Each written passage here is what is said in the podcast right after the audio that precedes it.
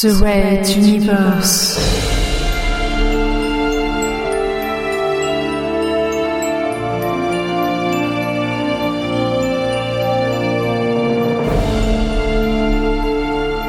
La plus grande saga galactique jamais entendue en podcast.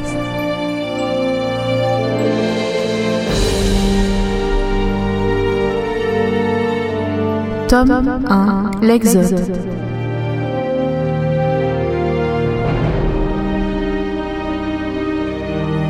Chapitre 2 Au commencement était la flotte. Septième partie.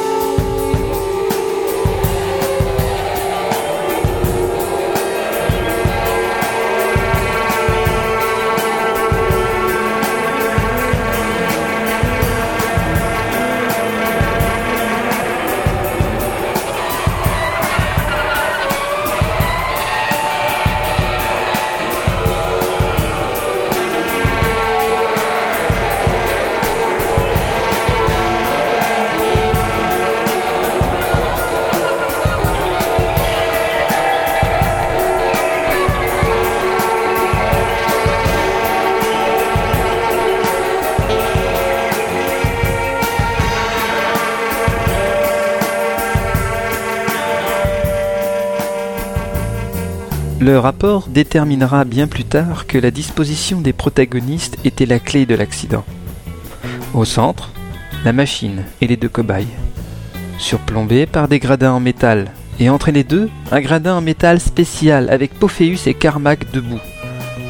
Parmi les facteurs négligés par le psychiatre fou, un communicateur portable à long rayon d'action dans la poche de Pophéus et une éruption solaire de forte intensité alors que le satellite n'était pas protégé derrière la planète Mater One. Sur le dit rapport, on reconstitua la chronologie suivante. 9h59. Explosion à la surface du Soleil. Une vague solaire électromagnétique s'éloigne à la vitesse de la lumière vers Mater One. 10h05.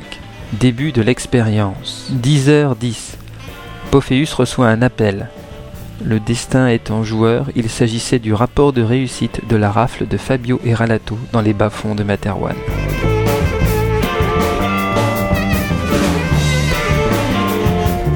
10h16. La vague solaire atteint le satellite de plein fouet. Les perturbations électromagnétiques font sauter les disjoncteurs.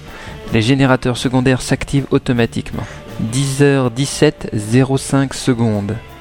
Les gradins produisent un effet de concentration des ondes électromagnétiques et les dirigent sur l'appareil à prisme. 10h17 09 secondes.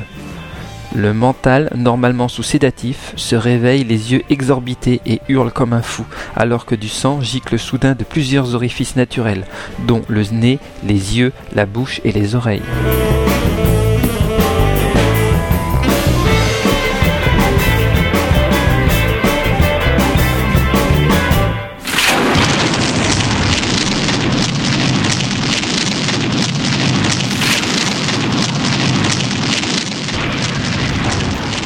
10h17 11 secondes. Un arc électrique puissant se forme entre la machine et le gradin de Pophéus et Carmack. Le métal du communicateur de Pophéus amène directement la charge à ses tempes, tandis qu'elle irradie dans le corps de Carmack. 10h17 23 secondes. Tous les générateurs secondaires encore en activité sont coupés, l'arc électrique s'arrête et les lumières de secours s'éteignent. La station entière entre dans l'obscurité. Les systèmes de survie sont coupés.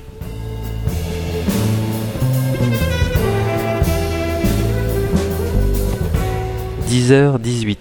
Le contre-amiral Pophéus ainsi que le psychiatre Carmack s'évanouissent dans leur gradin. 10h19. Le mental meurt. En envoyant une ultime pulsation psychique qui tue tous les êtres conscients à bord de la station.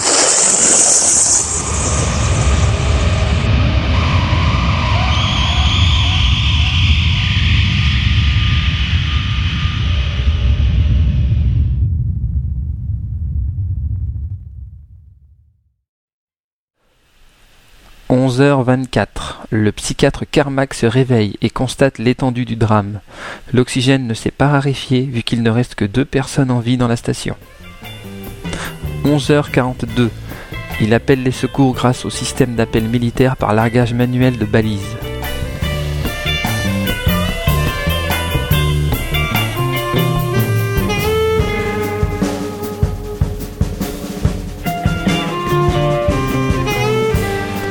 Demi-heure plus tard, un vaisseau militaire accostera à la station.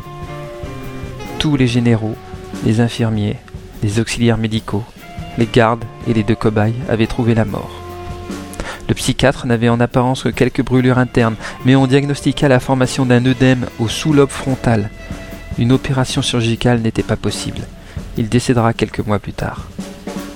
Quant au contre-amiral Pophéus, il sortit du coma après quelques semaines, et mis à part de légères séquelles de mémoire immédiate ou de réadaptation et une brûlure à l'oreille, rien ne semblait anormal sur le plan physique ou psychique. À un détail près. À partir de ce jour, le contre-amiral Pophéus était devenu invisible à tout pouvoir mental. En fait, il n'existait pas pour les manteaux, sinon par leurs propres yeux. Pophéus était désormais au-dessus des manteaux. Il était le seul être de Materwan intouchable par leur pouvoir. Fabio allait en faire la douloureuse expérience quelques mois plus tard.